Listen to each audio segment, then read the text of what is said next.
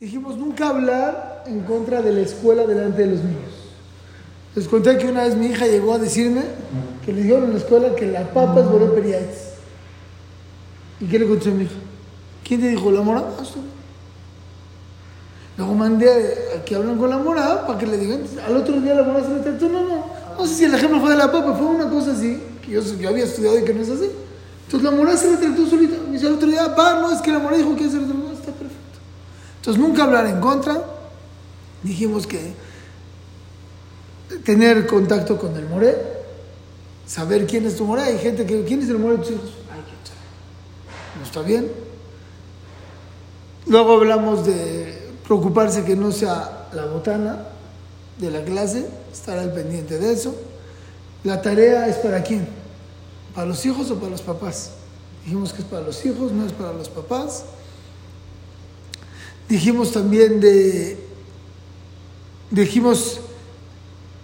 Un segundo. Sí, luego dijimos también comprarse a los morir.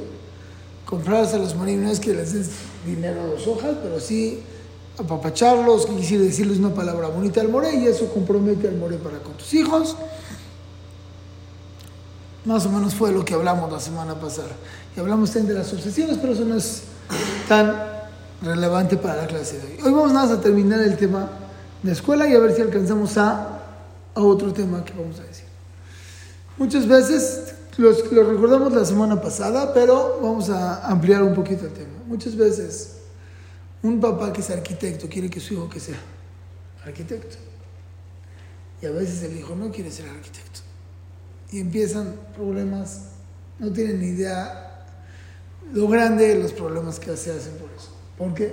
Porque el papá todo el tiempo lo encamina a que sea arquitecto, arquitecto, y no le interesa la arquitectura.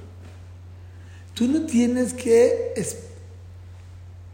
eh, tienes que esperar de tu hijo que salga lo que tú quieres, pero si no sale lo que tú quieres, no te tienes que frustrar. ¿Sí? Puede ser que tú te fue muy bien en la escuela y tú tuviste puro 10 y tus amigos excelente. Entonces tú quieres que tu hijo sea igual, puro 10, excelente. Si tú esperas eso de tus hijos, pobres hijos. Porque si ellos no llegan, llenan tus, tus expectativas, entonces no vas a estar contento y vas a sufrir. Y se lo vas a transmitir a tus hijos y con eso vas a perder, no vas a ganar. Pues, por lo tanto, no esperar no, no esperar que tus hijos cumplan tus aspiraciones, sino al revés. Tú tienes que cumplir las aspiraciones de tus hijos. Tienes que ver qué tu hijo aspira y llenarse. De igual manera, no esperar que se saque el puro 10, por favor, por favor, papás. No esperes que tu hijo se saque puro 10, porque si esperas eso, no va a pasar. Ah, pero yo tuve puro 10. Y una vez hablé con una persona me acuerdo, estaba yo en Cuernavaca y el papá me dijo, yo, mis hijos, puro 10. Y empezaba diciendo, ¿y si no se sacan 10? Y en realidad tenían puro 10 hijos. Pero luego yo traté con el esposo de la hija. Y la autoestima de esa niña, ¿sabes cómo estaba? Sí tenía puro 10. Estaba en el suelo. Cero autoestima. Pues, ¿qué me sirve el puro 10? Tienes que esperar al revés, que se esfuerce mucho, eso está muy bien. Cada niño según su, su, manera de ser, pero que se esfuerce, que no sea irresponsable, eso sí lo puedes exigir de tus hijos.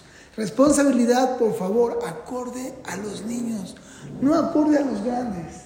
Muchas veces queremos que nuestros hijos tengan la responsabilidad que nosotros ya tomamos y se nos olvida que son niños y no, es igual. Como que, por ejemplo, tú quieres que el niño haga su tarea. Tú harías tu tarea y más si eres una persona súper responsable. Entonces, tu regaño al niño cuando no hace la tarea es muy fuerte, es muy agresivo. ¿Por qué? Porque eh, que no tarea está mal, porque es falta de responsabilidad. Pero hay que entenderlo. De repente llegó en la tarde. Mira, el sistema en la casa es así. Vienes, comes, haces tu tarea, juegas, te vas a la academia, regresas en la noche, si y te duermes. ¿Cómo, cómo? De repente llega en la noche y le pregunté si, si hizo la tarea y no. No puede ser. ¿Cómo, cómo? ¿Qué pasa? Tú también cuando eras niña no hiciste la tarea. ¿Qué hacemos en esa situación? Que la hagas, sí. Haces y te desvelas y ni modo, mañana vas a estar cansado. Te atienes a las consecuencias. Pero no va a ser igual de responsable que tú. Y de repente lo mandas a la escuela todo bien arregladito. Y llega sucio. Y tú como mamá, siempre sucio, no se vale, te mando impecable. Pues es un niño, es un niño. El niño es niño. Y hay que respetar al niño como es. Tenemos que darle responsabilidades y es muy importante. Pero hay que saber darle las responsabilidades que son acorde a su edad. No puedes tu responsabilidades a un niño. Te vas de viaje tres días a Cancún y dejas a tu hijo de 10 años cuidando al niño de 8. No.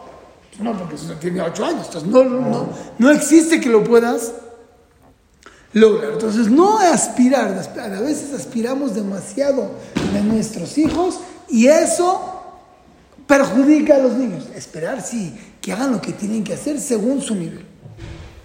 Otra cosa muy importante, y a lo mejor creo que lo hablamos la semana pasada, no estoy seguro, pero también.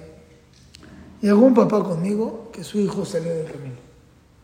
Me dijo, ¿qué es lo que pasó? Nunca le creía a mi hijo las quejas que tenía en correr a la escuela. Nunca le creí. Y me decía, me hizo esto, mi, mi me hizo esto tú eres el que estás mal. No. Siempre creerle a tu hijo. ¿Qué pasó? Te dijeron así, ah, yo voy a hablar ahorita con la mamá. Y si es mentira lo que te dijo, ¿qué te va a decir tu hijo? No, no, no, ya, no, no, ya, no, no le hables, no, no. De verdad no voy a hablar. O si no fue tan grave, o si él tuvo la culpa, pero tú tienes que demostrarle, yo estoy contigo, que tengo que creer en lo que me estás diciendo. Porque si yo te creo, entonces el niño va a decir, sí, pues tengo confianza con mis papás. Y a veces, muchas veces, muchas veces en realidad hay maestros que no son buenos. Ah, entonces quiere decir que contradice lo primero que dijimos, no puedes hablar en contra de la escuela. No. Yo no dije, maestro, voy a checar y hablo con la maestra. Y te voy a recomendar algo. Cuando hable, hay muchas, por ejemplo, niños que son, es que se la trae contra mí la mis. Se la trae contra mí. Todo el tiempo me regaña. Hay maestros que se la traen contra alguien, seguro. Cuando tú vas a hablar con la Miss, ¿cómo vas a hablar? No le vas a decir, es que maestra, se la trae contra mi hijo. ¿Por qué? ¿Qué va a decir ella? ¿Ah, sí? ¿Cómo? Él se para cuatro veces. No. Le hablas a la maestra, le dices, Miss, ¿qué cree? Mi hijo tiene un problema que necesita mucho cariño. Y es muy sensible. El problema es de mi hijo. Es muy sensible a los regaños. Ahí le encargo que le eche unas cuantas flores. ¿Atacaste a la misa? No la atacaste. ¿Arreglaste el problema? Lo arreglaste. Si ves que persiste, persiste lo que sea, si le hablas al director y vemos qué se puede hacer. Pero normalmente con una llamadita así se arregla el problema, se acabó. De repente, si llegó el niño contento de la clase y en la libreta le traes, le mandas un recadito a la mis, mis, mi hijo llegó muy contento Gracias por hacerme caso a lo que le dije ayer. Es todo lo que vas a mandar. ¿Qué va a hacer la Miss? ¿Otra vez lo va, la, va a reclamar? No. No le va a reclamar, es obvio que no le va a reclamar. ¿Por qué? Porque está comprometido contigo. Perfecto. Hay excursión. ¿Dónde van a ir? A las estalactitas de Teotihuacán. No sé dónde. Y va a ir toda la clase. Y tú eres una mamá miedosa. ¿Lo tienes que dejar ir o no lo tienes que dejar? Yo recibí, una vez estaba hablando con un muchacho que su esposa tenía un problema muy, muy fuerte, muy, muy fuerte, muy, muy fuerte. Y empezamos a indagar. Le escribió una carta a ella a él. Y le dice así, todo mi problema en mi vida empezó cuando todas mis amigas fueron a un campo y a mí mis papás no me dejaron. Yo vi la carta, estaba traumado. Muy bien que tienes miedo y es válido tu miedo, pero ¿qué crees? Tu hijo no tiene que soportar tus obsesiones. Y por lo tanto, si tu hijo lo necesita, agarras una toalla, la metes a la boca, la muerdes del miedo y lo mandas. ¿Por qué? Porque tu hijo necesita ir. No puede ser que todos tus hijos, todos sus amigos van a ir y no. ¿Por qué no puede ser? Vean lo que pasa dentro de... Van a ir a una excursión a las estalactitas. Vamos a decir que es una excursión. Una semana antes ya están hablando de la excursión. ¿Sí? El día que se van a la excursión, él se va a quedar en la viendo el techo. ¿Está? Al otro día, ¿de qué van a hablar? De la excursión. Y él, ping-pong, retas. Lo está sacando de, tu, de, su ambiente. Entonces no está bien. No está bien. Ah, entonces si ahorita todos los amigos se organizan irse de pinta a Chapultepec, lo voy a dejar. No, no tiene que ver. Porque ahí está haciendo algo mal. Si está haciendo algo mal, en mi casa no se hacen las cosas. Y a veces hay que cerrar el ojo y que se vaya. Pero si tú tienes reglas como de cuenta que no se en A es el punto que sigue. Se vale y ahorita es el punto que sigue. Ahorita lo vamos a explicar muy bien, lo tengo aquí escrito. Pero cuando la escuela, por eso dije, si la escuela hace un, una salida, no puedes hacer que no vaya, porque la escuela lo está haciendo. Y si la escuela lo está haciendo es algo bien, porque tú estás mandando a tus hijos a una escuela que confías en ella. Entonces la escuela está bien. Entonces, ¿quién es la que está mal? Mi mamá o mi papá. Y el niño no te ve bueno porque lo estás dejando. Si quieren escuchar lo que los niños dicen de un papá que no, no lo escuchen. Porque los hijos, mi papá es un malo, o mi papá no sabe lo que es la vida, o me quiere amolar mi vida, etcétera, etcétera, etcétera. ¿Estamos? Entonces, si hay un paseo de todos y todos van a ir, se puede. Si de repente, yo por ejemplo, yo tengo una regla, que mis hijas no, no las dejo ir en grupo a ningún lugar si no hay una mamá cuidando. ¿A qué edad? Aunque tengan 18 años. Yo estoy loco. Es mi idea. Mi idea es así. ¿Por qué? Por dos motivos. Número uno, porque para mí me da miedo que vayan chavas solitas y más en México. Me da miedo. Y número dos, porque yo siento que a lo mejor es demasiado. No sabemos qué pones. Imagínense. Sí, sí, mujeres. Así es mi, mi, mi política en mi casa y cada uno que decida lo que quiera. De repente me habla mi hija. Pa, todas mis amigas van a ir a la feria. Todas. Mi hijita, tú no vas a ir. Pero es que para todas van a ir. Y ahora, mami, en la casa no se va a esas cosas. Ah, pero todas las amigas lo van a hacer. Pues ahí sí aplica lo que estás diciendo. Cuando yo tengo una regla de mi casa y hay un sistema, le duele, le duele, pero no le afecta en su educación. ¿Por qué? En casa papi piensa que eso está mal. Yo no puedo contradecir a una escuela, porque ¿cómo? ¿Para qué me mandas a esa escuela, papi? Pero yo puedo tener mis horas de casa. Por ejemplo, mucha gente sabe, yo no mando a dormir a mis hijos a otras casas de ninguna manera. A casa de nadie. Obvio, de mi mamá sí, porque es su abuelita. Sí. Pero fuera de eso, a casa de nadie. Y de repente uno de mis hijos se tenía cumpleaños, pijamada, todos los niños. Dije, mijito, te llevo y voy a pasar por ti doce y media de la noche. Pero no te duermes ahí. Y así fue. Pasé por él a las doce y media de la noche. O doce y cuatro, doce a lo mejor. Pasé y no. Increíble. Al otro día me dice el papá del niño que hizo la pijamada. Me dice, la verdad te quiero felicitar. ¿Por? Dice, porque así se debe de hacer. Cuando hay una pijamada, pijamada los niños se destrampan. No está bien. No está bien. Entonces, cuando tú lo mandas, no. Pero ¿qué crees? La regla no la puedes poner en el momento que tu hijo te pide, papi, ¿voy a dormir? Regla nueva. No, no, no. Tiene que ser una regla establecida, establecida en la casa. En la casa ya quedamos papi y mami, nadie puede irse a dormir a casa de nadie. A las dos semanas dijeron, es que ¿qué es? tenemos una regla. A las dos semanas, no, tenemos una regla. ¿A qué edad estableces eso? Desde, los, desde el año de nacidos. A casa no se va. Papu y a no, es que en la casa no se va. No se va y no se va y no se va. Y se te, te duele, porque como papá, pues quieres que la pase bien. No me importa. A mi manera de pensar es algo que puede amolar el jinuj de nuestros hijos. Cada uno que piense.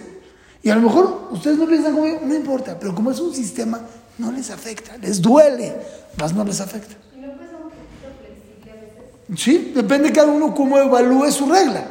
Yo para mí es muy importante y por eso no soy flexible. Esas dos cosas. Otras cosas, yo no soy tan, no soy tan estricto y mira, prefiero que no, pero si quieres hacerlo. Pero vean qué me pasó. De repente llega uno de mis hijos, tiene bar mitzvah. En bar mitzvah sí los tengo que dejar. ¿Por qué? Porque es fiesta. Y todos hacemos una fiesta. Pues ni modo. Y vaya hasta Tecamacha, algo así.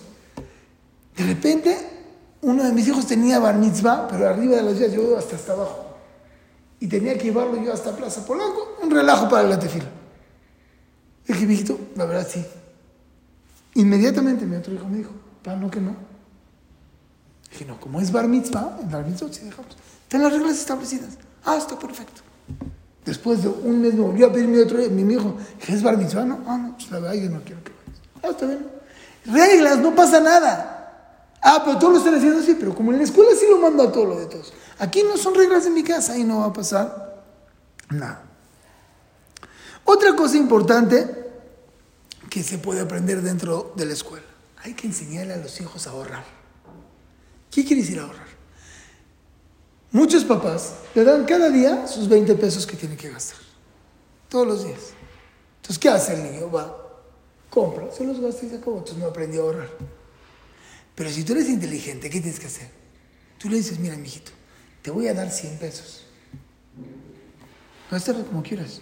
Si te quieres gastar todos hoy, no vas a tener toda la semana. O puedes ir ahorrando.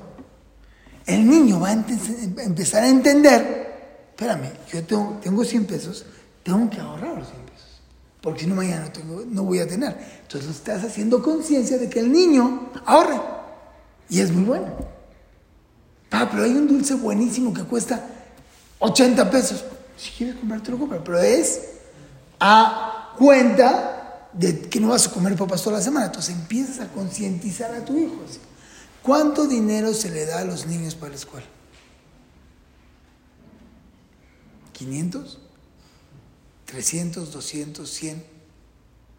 Entonces, mira.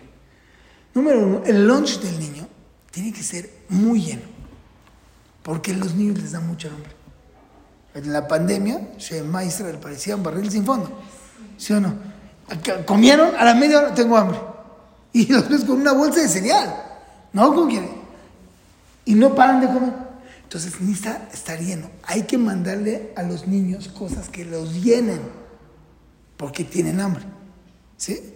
Después de que los llenen, para un dulce está bien. Para unas papas está bien. Tú tienes que ver cuánto cuesta que compre una cosa diaria. No lo acostumbres a que compre de más. ¿Diaria? O cuando cada uno que, bueno, hay quien, como quieras. Pero no más de una cosa diaria que puedan comprar. ¿Por qué? ¿Para qué acostumbrarlo a que gaste? ¿Para qué? Si tiene algo para comprar, si ya tiene ese formo, compro algo perfecto. Sí, claro. ¿Con todos los hijos es igual? Con todos. Ay, las edades cambian, obvio. Cuando son más grandes hay que darles más. Igual a todos.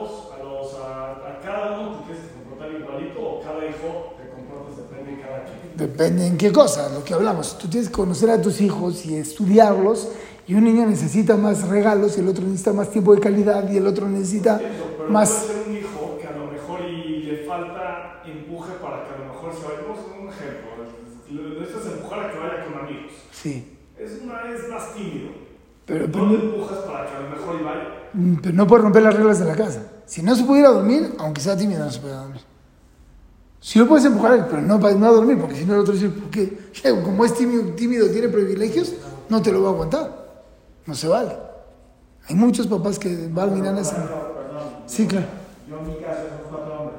Sí. Mis hermanos nadie se puede llorar y yo era muy tímido. A mí me mandaron a llorar y me fue muy bien. ¿Te, te mandaron a? Me, me, fui seis meses fuera de México. Sí. A ver la prepa. Sí. Y mi mamá me lo dijo, tú lo necesitas. Yo no me quería ir y me fue muy bien. Muy. Y era la regla de la casa no mandar a los hijos más que un mes de viaje. Wow. Pero chiquito. No importa, rompió la regla porque yo sí lo necesitaba. Muy, No la pero muy bien. ¿Eras el más chico de la casa? Sí, pero yo lo necesitaba. Sí. Entonces ahí evaluar, no pasa nada romper reglas. Cuando evalúas que no va a afectar a los demás, nosotros ya están grandes. Claro. ¿Me entiendes? Pero muchas veces cuando haces diferencias, puedes romper. Dice la Guimara, Jacob vino, hizo diferencias, a Yosef le dio más que a los demás. Y mira lo que pasó. Llegó a Mitzrayim, ¿me entiendes? Siempre a los chicos, una persona cierra más los ojos, hay muchos motivos por qué, pero siempre el más chiquito, cuando es más grande y se hacen diferencias, Shema, Shema, Shema. Sí, sí. Otra cosa importante. Otra cosa importante. De repente te mandan, tienes evaluación de tus hijos en la escuela, ¿no? Llegas a la escuela, llega la morá, o el amis, o el maestro, el moré, te dices, ¿qué, qué crees? creo que necesito una terapia. La reacción del 80% de los papás, ¿qué es? La escuela si quieres lavar las manos y no quiere hacer nada y nada más me está diciendo por decir, es nada más, ni saben lo que dicen y los papás no se ocupan de sus hijos. ¡Wow! ¡Wow! Yo me sorprendo y me vuelvo loco. Si uno tiene su negocio y de repente te dicen, oye, es que crees, aquí hay una fuga de dinero tremenda. Necesitas traer a alguien para que cheque esta punto. ¿Qué le dices? No, seguro está, eh, tiene envidia y por eso me lo dijo. Aunque tenga envidia, miedo tengo que tener. A lo mejor tienes razón que la escuela sí quiere lavar las manos, pero a lo mejor no. ¿Te echas al riesgo? ¿Te echas al riesgo? Y muchas veces te sorprendes. Una vez uno de mis hijos, llegaron, ahí la escuela no lo captó, pero sentía que tenía un problema. Ah, que sí, que no. Vamos a llevar una evaluación. De repente, me dice la psicóloga, me dice, a ver, que bote la pelota cuatro veces. Una vez y no puede. No puedo creer. A ver, una vez, no puedo. Ahora que haga esto tres veces. No puedo. Ahora nos volvimos locos. ¿Cómo? Le dimos terapia, ¿cuánto tiempo? Cuatro meses. A ver, bota la pelota. Cien veces. Se acabó. Si hubiera crecido Barminar con ese problema, no sé qué puede detonar. Ah, pero pues me ahorré. No, mamá, no me ahorro. Pero no hay, los hijos no es cuestión de ahorrarse. Si te dicen que hay un problema, evalúalo. Evalúalo, trabájalo. Si te dicen no pasa nada, no pasa nada. Uno de mis hijos decía la R. No sé si la, la. Y una persona me dijo, creo que no está diciendo bien las palabras. Y dije, ya me di cuenta, pero creo que no hay que le tapar. Pero si tú me dices, habla con una psicóloga. Ok, me dice, no, hasta los cinco años si no pasa, no, no pasa nada. Perfecto, ya, hice lo mío. Pero muchas veces no hacemos lo nuestro y automáticamente lo dejas, lo dejas crecer. A veces es demasiado tarde. Demasiado tarde. Una vez llegó un muchacho que viene al Corel y Hazid está malito. Tiene más de 30 años. Ya decidimos, ya lo vamos a llevar al psiquiatra. Lo llevé al psiquiatra, estuvimos ahí en la cita, se sale y me agarra el doctor y me dice, too late. Si me lo hubieras traído a los 18 años y te lo hago una persona normal. ¿Por qué? Si tú te están diciendo que hay un problema. No, la escuela está mal. No lo hagas. Y a lo mejor tienes tu razón. Verifícalo. ¿Te va a costar 5 mil pesos? Vale la pena. Vale la pena 5 mil pesos para que tu hijo esté bien. Si estoy tranquilo. Si lo llevé con la psicóloga, mi hijo le dice, tranquilo, no pasa nada. Gracias, es que la mitzvot y se acabó. Pero tienes, tú hiciste lo tuyo como padre. Otra cosa que tenemos error y más yo creo en los últimos años como padres. Y de repente la escuela empieza el primero de septiembre. Pero tú estás en Miami. ¿Cuándo los traes a la escuela? Al 7. O quiere ir al Super Bowl. Ay, Jacito, mi hijo. Pues me lo llevo. Pero ¿cómo está mitad de las clases? ¿Mitad? ¿A la mitad de las clases lo llevas? ¿Cómo? Sí, no pasa nada. ¿Qué le estás transmitiendo a tu hijo? Obvio que estén grandes, no los de kinder. ¿Me entiendes? Pero cuando iban en primaria, no pasa nada faltar a la escuela. Ah, no pasa nada. Entonces, hoy porque mi papá quiso ir al Super Bowl, mañana yo quiero quedarme abajo platicando. ¿Qué diferencia? ¿Cómo el niño va a tener una responsabilidad de hacer las cosas cuando tú le estás demostrando que no tiene que ser responsable? Tú le demuestras, no pasa nada. Podemos irnos tres días y luego te completas, hijo. Pues él también va a decidir no hacer la tarea y luego me completo. Es un error que hacemos que no le damos la importancia a la escuela. ¿Y qué es lo que pasa? Nos acordamos cuando yo era chavo, ah, no pasa nada. Faltar dos, tres días, ah, no pasa nada, yo me pelaba las clases, ya. Pero sí, el pelarte la clase no pasó nada. Pero lo que le estás enseñando a tu hijo de falta de responsabilidad sí pasa. Inconscientemente le estás enseñando a tu hijo, está mal. Y de ahí cuando llegan los niños a la secundaria, no sé si ustedes ya tienen hijos en secundaria, pero están en secundaria y por ejemplo en la yeshiva tienen que ir a comer a la casa y regresar a la escuela para tomar español. Así es. Muchas mamás, ¿qué crees? Llega el niño, tiene que comer no está la comida lista. El niño está presionado porque tiene que ir a la escuela. Eh, tiene que salir de la casa a las 3 de la tarde y a las 3 apenas le sirve la mamá. Y el niño empieza a comer. Y luego pues ya no lo dejaron entrar a la escuela. Y fíjate, este niño qué hace? Es que la mamá le enseña. No pasa nada. Llega tarde. No pasa nada. Entonces, si tú le enseñas a tus hijos que no hay que ser responsables, pues no van a ser responsables. Siempre tener responsabilidad, las cosas que tienen que hacer, sí. Y de repente te vienen de la escuela, mañana traes una caja de complex. ¿Sí? Mañana todos traen caja de complex. Y a la mamá se le olvida. El niño no sabe que la mamá tiene 500 mil cosas en la cabeza y se le olvidó. El niño que percibe, no pasa nada no hacer caso a lo que me pide la escuela. Entonces mañana que me pidan cortar y no corto, no va a pasar nada, porque pues está que mi mamá no manda las cosas. O viene Rosh Hodesh, por favor, mandar a todos los niños de blanco y negro. ¿Está bien?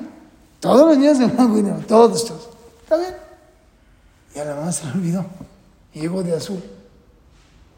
Imagínense qué siente el niño llegando a la escuela. Todos de blanco y negro y yo de azul. No está bien. Hay que estar pendiente. Yo sé que somos humanos y todo, pero pues estamos jugando contra, con nuestros hijos. Entonces es importante hacer. Festivales.